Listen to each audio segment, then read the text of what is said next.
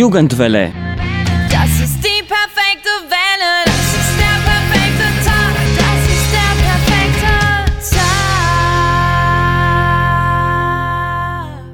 Liebe Zuhörerinnen und Zuhörer, heute haben Rainer und ich, Mara, folgende Themen für euch. Rainer wird euch heute über Filme und Serien berichten und ich werde euch erzählen, was für Projekte die NASA und das Raumfahrtunternehmen SpaceX gestartet haben. Wir wünschen viel Spaß. Der Januar fühlt sich wahrscheinlich für die meisten von uns schwer an. Man fühlt den Druck, sich an die Neujahrsvorsätze zu halten. Diese 31 Tage des ersten Monats des Jahres fühlten sich viel länger an als die Anfangsmonate vergangener Jahre. Aber wir sind alle am anderen Ende rausgekommen und deshalb habe ich mir überlegt, ein bisschen über die Ereignisse des letzten Monats nachzudenken. Am Weihnachtstag des letzten Jahres, dem 25. Dezember 2020, ist eine neue Serie auf Netflix veröffentlicht worden, nämlich Bridgerton. Ich glaube, viele von uns müssen es gesehen haben oder wenigstens davon gehört haben. Ich glaube auch, ich spreche für alle von uns, wenn ich sage, dass fast keiner erwartet hat, dass diese Serie so bekannt wird. Schon nach einem Monat nach der Premiere wurde Bridgerton als die größte Serie von Netflix, die es je gab, bezeichnet. Eine zweite Staffel ist auch in Sicht. Die Serie Bridgerton wurde nach einem Buch von Julia Quinn adaptiert, das im Jahre 2000 veröffentlicht wurde, bevor noch weitere acht Bücher folgten. Mit dem neu gefundenen Ruhm von Bridgerton sind auch viele Diskussionen über verschiedene Aspekte der Serie entstanden. Das erste Problem, das viele über Bridgerton bemerkt haben, ist, dass es nicht historisch korrekt ist. Erstens wurde es von einer amerikanischen Schriftstellerin geschrieben, die nicht zu wissen schien, wie London am Anfang des 19. Jahrhunderts ausgesehen hat. Ich will nicht sagen, dass ich es weiß, aber jeder, der Bücher dieser Zeit gelesen hat, weiß, dass England dieser Zeit nicht bestens mit bunten Bällen und sonnigen, sauberen Straßen beschrieben werden kann. Aber Serien anschauen ist am Ende des Tages eine Art Eskapismus. Und ich glaube, dass keiner von uns sich eine Serie anschauen will, die über traurige und arme Familien im schmutzigen London handelt. Ein anderes Thema, welches viel Momentum bekommen hat, aber welches ich nicht zu viel ansprechen werde, ist wie das Thema Ethnie in der Serie dargestellt wird. Es gibt viele Herzöge, Herren und sogar die Königin Englands, die in Bridgerton von schwarzen Schauspielern und Schauspielerinnen dargestellt werden. Es wurde behauptet, dass es historisch nicht korrekt sei, dass es schwarze Herzöge in einem Periodendrama gibt. Es müsse eine strikt weiße Besetzung sein, aber man fragt sich, ob das nicht ein Problem von Rassismus ist. Bridgerton ist aus vielen Gründen nicht historisch korrekt. Aber am Ende des Tages ist es eine TV-Serie, dessen einzigen Zweck die Unterhaltung ist. Wenn man über die Geschichte Londons im 19. Jahrhundert lernen wolle, müsse man eine Dokumentation anschauen oder Geschichtsbücher lesen. Ich kann mich zu diesem Thema nicht äußern, weil ich zu keiner Minderheitsgruppe gehöre und ich Menschen, die wie ich aussehen, ständig in Filme und Serien sehe. Aber vielleicht sind Minderheitsgruppen froh, mal jemand, der wie sie aussieht, auf Netflix zu sehen. Das ist eher Food for Thought, glaube ich. Ein Film, dessen Premiere auf Netflix nur vor einer Woche stattgefunden hat, ist The Dig. Es geht um Carrie Mulligan als die reiche Witwe Edith Pretty und Ralph Fiennes als Basil Brown, einem Archäologen. Der Archäologe Basil Brown entdeckt auf dem Grundstück von der reichen Witwe Mrs. Pretty archäologische Artefakte. Der Film basiert sich auf einer wahren Geschichte. 1938 begann das Graben von Sutton Hoo, einer archäologischen Ausgrabungsstätte in England. Und kurz vor dem Ausbruch des Zweiten Weltkrieges wurde dort ein angelsächsisches Bootgrab zusammen mit mehreren Artefakten gefunden. Bevor den Geschehnissen aus 1938 vermutete man, dass die Menschen, die im heutigen England lebten, durch den Kontakt mit den Wikingern eine Zivilisation aufgebaut hatten. Aber mit dem Finden von Alltagsgegenständen aus dem 15. Jahrhundert erfuhr man, dass die Menschen von damals viel weiter entwickelt waren, als wir angenommen haben. Ich empfehle diesen Film nicht nur wegen der schönen Kinematografie oder des genialen Drehbuchs, sondern weil man sich fragen muss, was werden wir in den nächsten Jahren erfahren, um danach zu glauben, dass wir heute eigentlich nichts gewusst haben.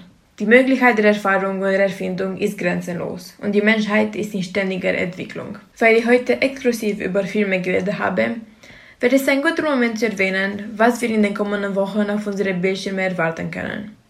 Heute, der 5. Februar, ist die Premiere auf Netflix des Films Malcolm and Marie, welcher im Sommer 2020 gefilmt wurde. Es ist die erste Produktion, die ganz während der Coronavirus-Pandemie geschrieben, finanziert und produziert wurde wie dieser Film eine neue Ära der Kinematografie einleiten, wo komplexe, mit Menschen überfüllte Szenen jetzt Vergangenheit sind. Vielleicht besprechen wir das in der nächsten Sendung, nachdem wir uns diesen Film angesehen haben. Bis zum nächsten Mal. Es kann sein, dass ihr eine Reihe von bewegenden, leuchtenden Punkten nachts im Himmel gesehen habt. Sie könnten mit einem UFO verwechselt werden. Diese Punkte sind Satelliten, die einen Teil des Starlink-Projekts von SpaceX, einem Raumfahrt- und Telekommunikationsunternehmen, sind. Ich erwähne das Projekt namens Starlink, weil vor ein paar Tagen SpaceX, das amerikanische Raumfahrtunternehmen, noch weitere 143 Satelliten in die Umlaufbahn gestellt hat. Insgesamt gibt es jetzt 1035 Starlink-Satelliten, die die Erde umkreisen. Soweit es SpaceX betrifft, sei das nur der Anfang des Projektes. Das Ziel des Projektes ist es, Zehntausende von Satelliten in die Umlaufbahn zu bringen. Die Absicht dieser Satellitenkonstellation ist vorwiegend den bisher offline und isolierten Gemeinschaften eine Internetverbindung anzubieten.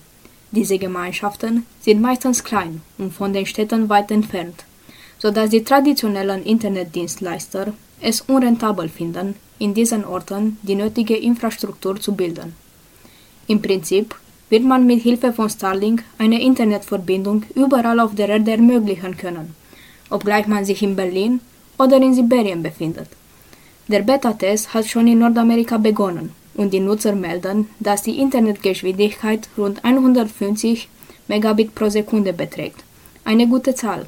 Ich selbst habe meine Internetverbindung zu Hause getestet und habe ähnliche Zahlen bekommen. Wenn man die aktuelle Lage betrachtet, sieht man den Nutzen so eines Netzwerkes.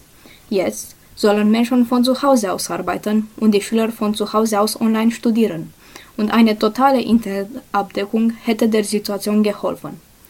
Wir wissen auch, dass ärmere Gemeinschaften in den ländlichen Gebieten wegen dem Mangel einer Internetabdeckung leiden. Soweit ist es gut, aber es gibt natürlich auch Kritik.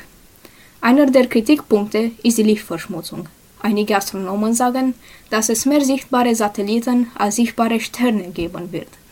Sie meinen, dass diese Konstellation von Satelliten optische Beobachtungen, aber auch Signale negativ beeinflussen wird. Da ich ein Astronomie-Fan bin, finde ich das auch beunruhigend. Zweitens gibt es Sorge wegen dem Weltraummüll. Leute sind besorgt, dass trotz SpaceX Bemühungen viel Weltraummüll von den Satelliten in der Umlaufbahn bleiben und das Unfallrisiko steigen wird. Am Anfang des Weltraumzeitalters ist der Weltraummüll noch nicht ein Problem gewesen. Aber jetzt hinterlassen wir immer mehr Müll in der Umlaufbahn. Heutzutage gibt es ungefähr 20.000 künstliche Objekte in der Umlaufbahn und mehr als 100 Millionen kleinere Stücke Weltraummüll. Dieser Müll ist gefährlich, da er funktionierende Satelliten beschädigen oder zerstören kann. Und doch gibt es immer noch keinen internationalen Vertrag, der den Weltraummüll begrenzt. Es entsteht die Frage, sollen wir uns mehr um diese Angelegenheit kümmern? Der Perseverance Rover ist ein NASA Mars Rover, der im Sommer 2020 startete. Am 18. Februar, also diesen Monat, soll der Perseverance Rover auf dem Jezero-Krater, der sich auf dem Mars befindet, landen. Die Mission des Rovers ist es, Spuren des uralten Lebens auf dem Mars zu finden. Die Wissenschaftler glauben, dass der Jezero-Krater vor vielen Jahren ein See war und es eine gute Chance gibt, dass der Perseverance Rover die Zeichen des längst verstorbenen Lebens finden kann. Das heißt mikrobielles Leben, nicht grüne Männer, die Raumanzüge tragen. Aber Leben außerhalb unseres Planeten wäre doch eine sehr große Entdeckung. Der Perseverance Rover soll Gesteinsproben mit Hilfe einer Bohrmaschine sammeln und sie in Röhrchen verpacken. Die Röhrchen werden von einer späteren Mission abgeholt und zurück zur Erde geflogen. Wir erwarten die Proben leider frühestens im Jahr 2031. Noch ein interessanter Aspekt. Der Rover enthält einen kleinen Hubschrauber namens Ingenuity, was zu Deutsch Einfallsreichtum bedeutet. Falls der Hubschrauber fliegen kann, wäre es der erste angetriebene Flug auf einen anderen Planeten. Der erste Flug wird weniger als eine Minute dauern, aber es bedeutet doch einen Fortschritt. Außerdem wird der Perseverance Rover ein Gerät testen, das Sauerstoff aus der Atmosphäre des Mars erzeugen kann. Eine Technologie, die für eine spätere bemannte Mission auf dem Mars sehr wichtig wäre. Der Rover wird auch nach unterirdischem Wasser suchen, denn Wasser ist auch eine nötige Ressource für eventuelle menschliche Siedler und einheimisches Leben. Auf dem Mars wird es im 21. Jahrhundert interessant. Das ist die perfekte Welle. Jugendwelle. Das ist